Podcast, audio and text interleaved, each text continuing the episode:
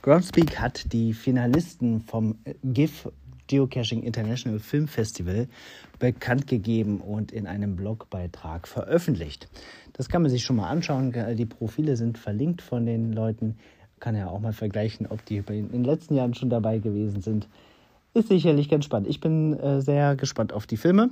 Die werden ja dann ab November in weltweit stattfindenden GIF-Events ähm, gezeigt. Und danach, nach, ich glaube, nach dem 22.11.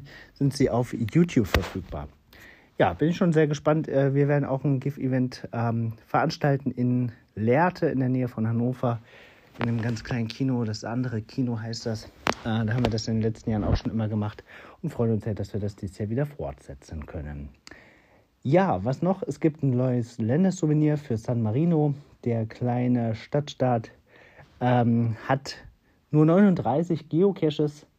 Einer davon ist auch zum Cache der Woche gewählt worden. Das ist ja immer so, wenn äh, das Ländersouvenir annonciert wird, dass dann ein Cache aus diesem Land zum Cache der Woche wird.